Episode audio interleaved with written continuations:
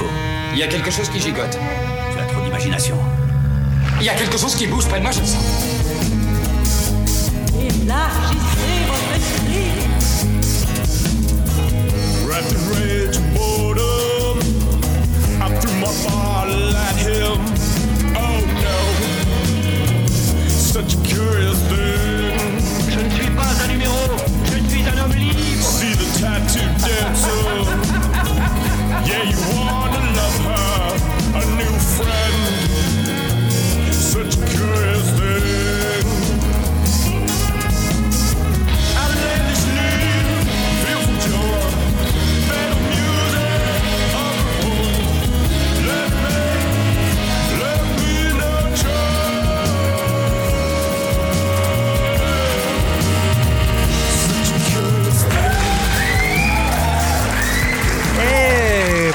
Bonjour à vous. Merci de m'accueillir encore une fois cette semaine. Mon nom est PL Gilbertini et bienvenue au 28e épisode de Choses Curieuses, votre podcast hebdomadaire d'anecdotes saugrenues. Ok, d'où euh, la petite blague de cette semaine. euh, Savez-vous euh, quelle est la destination voyage préférée des alcooliques? Le Soudan.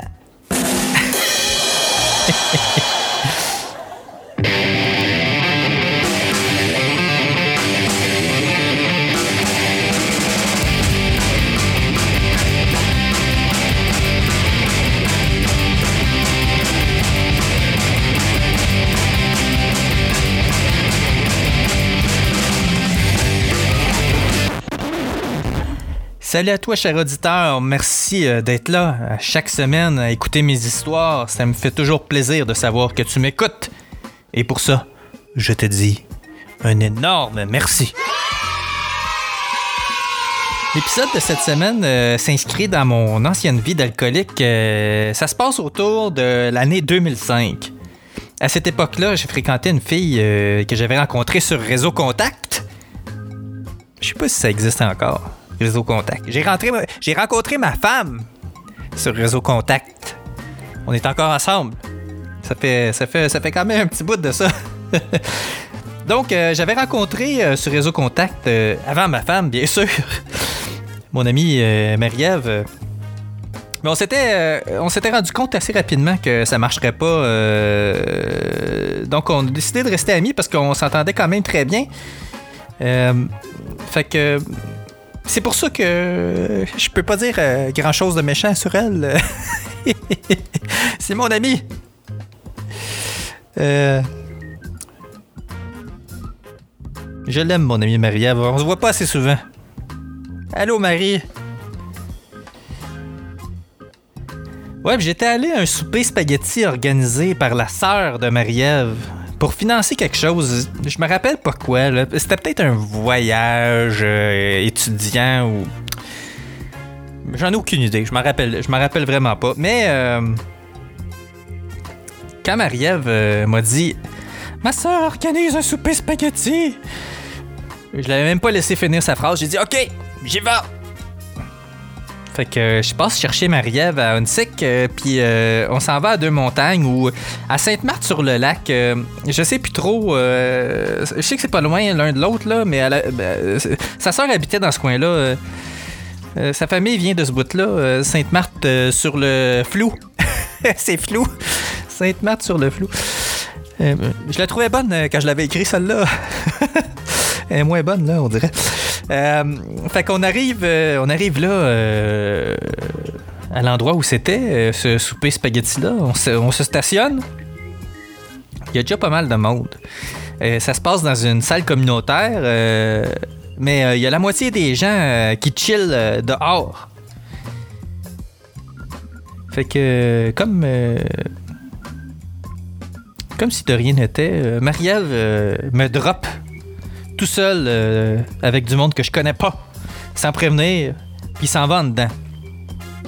Moi, je suis comme. euh, bon, ok. Euh, je suis un homme autonome. euh, je la suivrai pas partout. Je vais, aller me chercher une bière, puis je vais chiller ici avec le monde. Pas de problème, là. Il n'y a pas de problème, mais euh, le problème, euh, c'est que pour moi, à cette époque-là, euh, quand je buvais une bière, ça pouvait aussi être euh, 6 ou 12 ou 16 ou 24 ou 48. J'exagère. Juste un peu, juste un peu. J'avais, j'avais pas de limite. J'avais pas de limite. euh, C'est ça que je veux dire. Quand je buvais, j'avais aucune limite. Fait que je commence à boire, euh, puis euh, je me mets à jaser avec le monde qui est là, puis euh, là, je retourne me chercher de la broue. Non-stop. Rentre ça, rentre ça. Ben, j'avais bonne conscience. je finançais de quoi? Une bière, deux bières, trois bières. Puis plus je bois, plus mon débit puis mon volume augmente. Je donnais un show, là, tu euh, au début, c'était vraiment euh, drôle. euh, Le monde riait de, mes jokes. Fait que ça m'encourageait. Je me, nourrissais de leur rire, tu sais. Tout allait bien.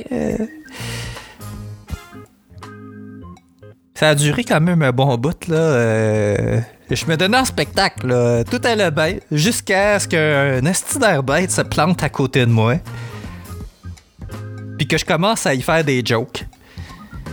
Le gars, non seulement il rit pas, mais il me fait comprendre assez vite que je devrais fermer ma grand gueule. C'est à ce moment-là que j'ai réalisé que j'étais vraiment euh, trop chaud puis que je parlais tout seul euh, depuis au moins une bonne demi-heure. ben tout seul. Voyons, j'étais pas euh, je parlais pas tout seul, il y avait quand même du monde qui m'écoutait en me dévisageant. En voulant clairement dire Man, t'as trop bu là, pis t'es désagréable. Mais tu sais, je m'en rendais pas compte. Ben, jusqu'à temps que. Jusqu'à que ce gars-là arrive, là. je disais tellement n'importe quoi. Je disais tellement n'importe quoi que même Mario Dumont aurait rougi de jalousie. J'étais tough à battre. J'étais tough à battre. J'étais tough à battre.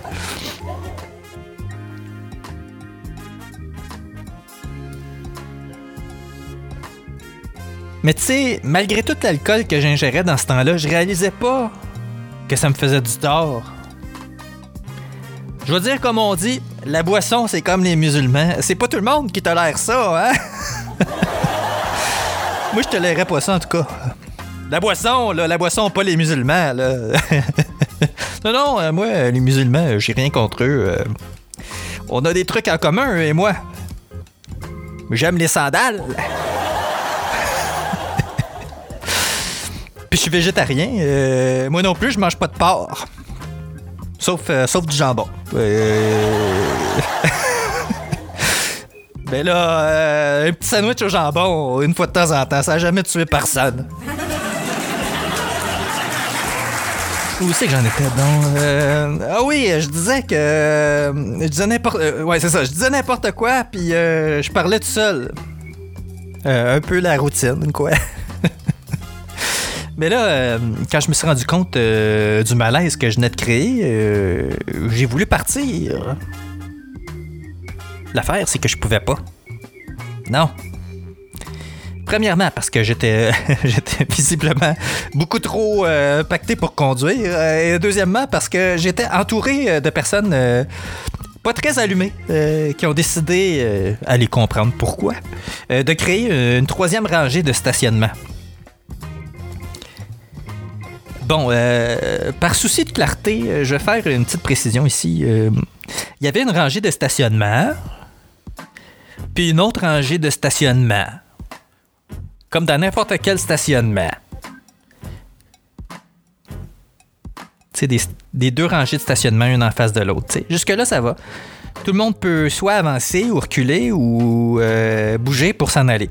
Mais là, euh, si tu ajoutes une troisième rangée de stationnement, euh, ça marche plus.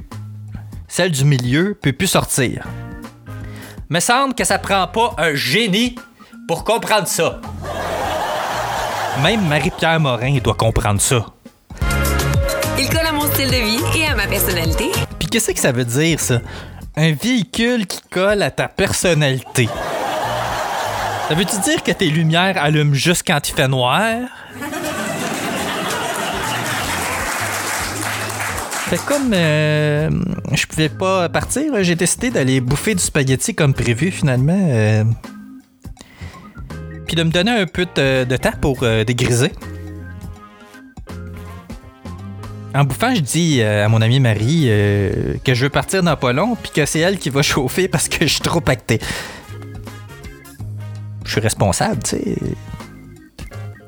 Sauf que elle me dit, euh, elle me dit qu'elle a juste son permis d'apprenti puis qu'elle sait pas conduire manuel. Je dis facile, je vais te montrer.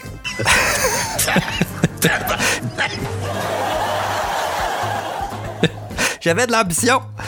C'est fou, pareil, euh, de voir à quel point l'alcool euh, et un désir aigu de vouloir sacrer son camp euh, peuvent te faire accomplir des choses stupides.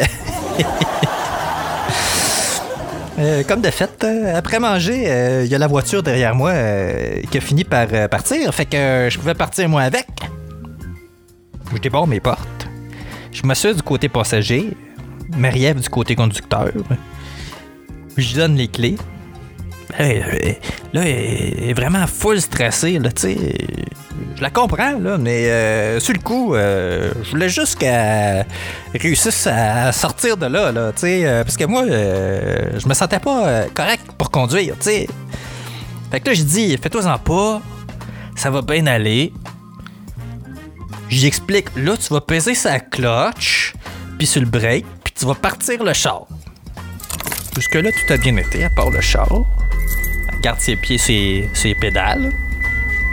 Après ça, je dis, tu vas lâcher le break, puis après ça, tu vas lâcher la clutch bien tranquillement. Tu vas voir, le char va reculer tout seul. Là, elle lâche la clutch d'un coup. puis comme, comme elle avait pas embrayé le char à reculons, on rentre solidement dans le char d'en avant. Esti. L'autre char a reculé de genre 3-4 mètres. Il avait pas mis son break à bras. Une chance! Ouais. Une chance dans la malchance parce que la force de l'impact a été euh, dispersée. Puis son char a eu aucun dommage. Fiouf, hein? C'était presque un miracle. Anyway, euh, moi, euh, je crois pas vraiment à ça, euh, les miracles. D'où Jésus. Moi, puis les religions, ça fait deux.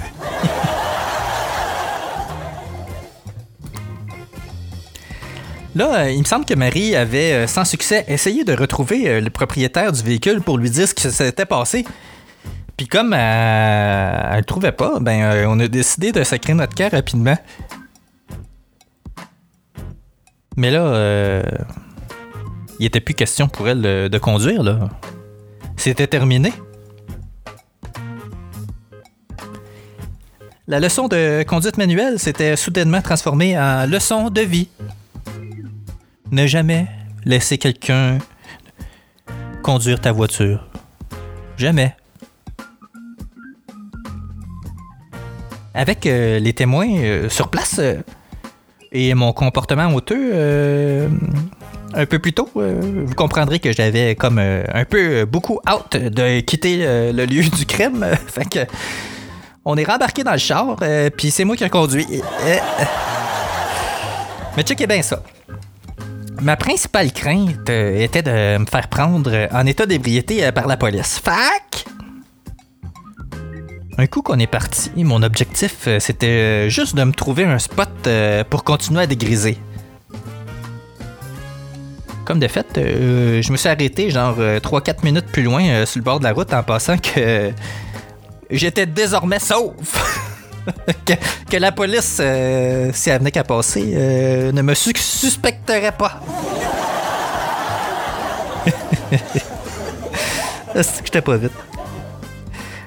Il y a plein de monde qui m'a vu là-bas, qui ont vu mon char.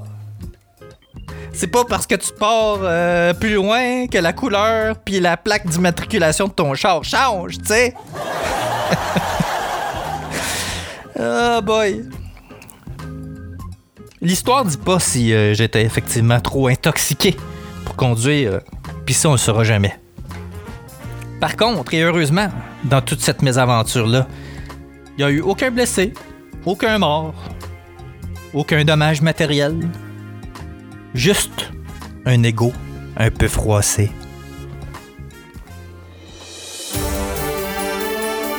C'est de Qu'est-ce qui s'est passé cette semaine? Avec PL Gilbertini. De qu'est-ce qui s'est passé cette semaine? Ben oui! De qu'est-ce qui s'est passé cette semaine? Euh, Hier, je suis tombé sur un article vraiment drôle. C'était dans quoi donc?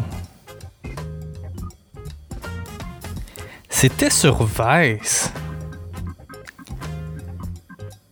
Le titre, c'était euh, une partie du titre. Je vais juste dire une partie du titre parce que c'est plus drôle, parce que le- leur titre est vraiment trop long, mais euh, je vais garder comme juste les premiers mots. le titre, c'était Un perroquet a été arrêté après avoir crié police.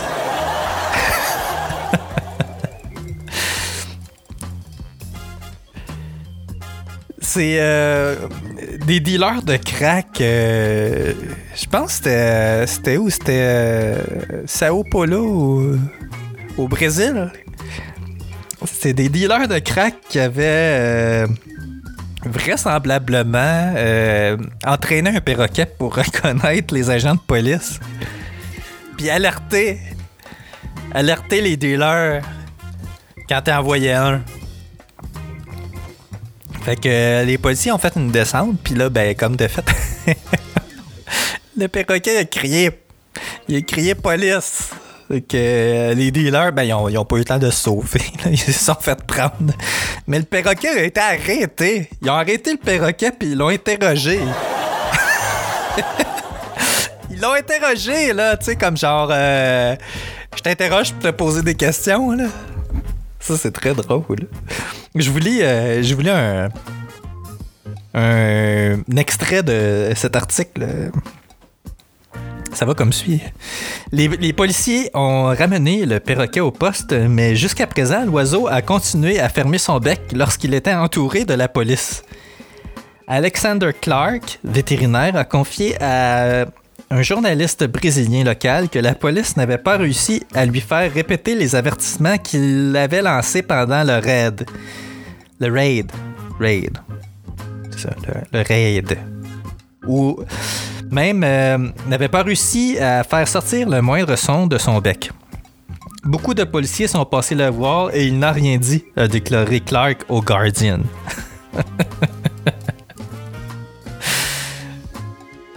C'est un peu normal qu'il ait rien dit. C'est un perroquet! Oh. Les gens, les gens. C'est déjà tout pour cette semaine, chers auditeurs. Si vous avez des questions, des commentaires ou si vous avez des choses curieuses à me raconter, écrivez-moi à pl chosescurieuses.com. Allez euh, aimer ma page Facebook, Twitter et Instagram, puis allez me noter s'il vous plaît sur iTunes.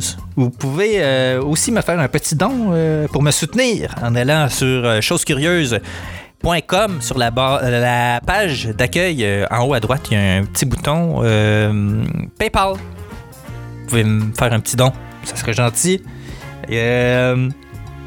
Vous pouvez partager aussi les épisodes sur les réseaux sociaux. Si vous aimez ça, vous pouvez le partager à vos amis, en parler autour de vous. La semaine prochaine, je vous parle de Ah, cette euh, petite euh, anecdote de camping. Oui, camper sur un coup de tête. Avez-vous déjà fait ça? Moi, j'ai fait ça une fois. Puis je pense que c'était mon initiative en plus. Puis j'ai embarqué du monde là-dedans. Euh, Il y a des trucs bizarres qui se sont passés, euh, mais je vous raconte tout ça la semaine prochaine. Vous allez voir, c'est euh, cocasse. c'est vraiment cocasse. Rendez-vous la semaine prochaine pour une autre chose curieuse. Et n'oubliez pas, la vie, il y a d'une aventure!